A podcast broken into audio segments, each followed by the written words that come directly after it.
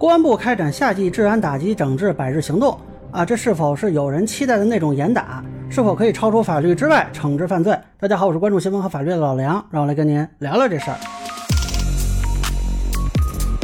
啊，之前有一段时间聊了几个案子，包括什么唐山打人事件啊什么的。后来呢，收到一些网友的评论和私信啊，他们说你分析的不对，这个性质太恶劣，必须死刑啊，不应该用法律来衡量，要用社会影响来衡量啊，应该有一场严打啊。当时我就觉得呢，这个话题很有趣啊，就是好像很多人是以为说啊，严打就可以突破现在的法律规定来进行。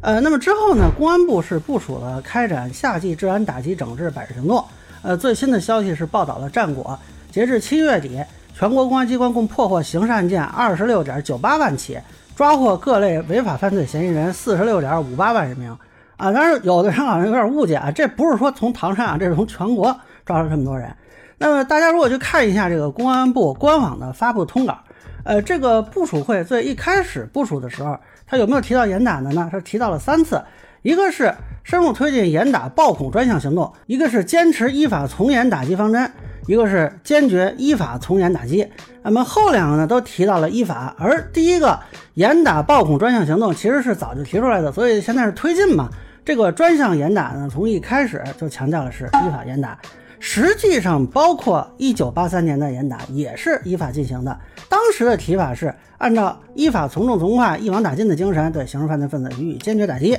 那么之后还有几次严打啊，分别是二零零四年严打，当时重点打击黑恶势力、暴力和盗窃三类严重的治安犯罪。那么二零一零年严打呢，依法严厉打击各类严重暴力犯罪活动。二零一四年严打，这次主要是打击暴恐啊。当然了，具体的司法实践里，并不是说每个细节都完美无缺啊。尤其早期的时候啊，我觉得有些程序性的规定啊、技术性规定啊不太完善。那么个案里边出一些问题是有的，但是从整体的司法行动评估，中国内地改革开放之后，没有一次严打不是依法进行的啊，不存在可以整体突破法律进行的严打。说以为只要严打就可以突破法律规定，处以重刑啊，这个是很多人对严打的一个误解。那么，为什么一九八三年严打可以出现一些超出我们现在想象的重刑呢？这主要是当时的法律环境和现在的不一样。那比如说，当时有个女子因为跟十几个人发生关系啊，放到现在这就是个女海王，啊，也被以流氓罪判处了死刑。那么这个流氓罪呢，本来是没有死刑的，但是全国人民代表大会常务委员会专门发了一个关于严惩严重危害社会治安的犯罪分子的决定，这个在当时是符合程序的。这个决定里啊，把进行流氓犯罪活动危害特别严重的，最高定到死刑。然后当时的社会环境认为呢，这个跟好多人发生性关系，这属于严重危害啊，特别严重了啊，那么就给执行死刑了。当然这里边有很多的案件啊，在后来被认为处理过重。那这个过重呢，是罪刑相适应原则上说的。那么那个时候呢，刑法没有罪刑相适应原则啊，但当时这个处置啊，确实是合法的。啊，一九七九版刑法不但是没有罪刑法定和罪刑相适应这些原则，甚至还有类推制度啊，就是如果没有规定为犯罪，但只要最高法觉得合适啊，就可以认定为犯罪。当然，这个在法学界后来是广受诟病的啊，这个我们以后有时间细说。那么现在为什么不行了呢？首先是一九九七年刑法确立了罪刑法定、疑罪从无、罪刑相适应这些原则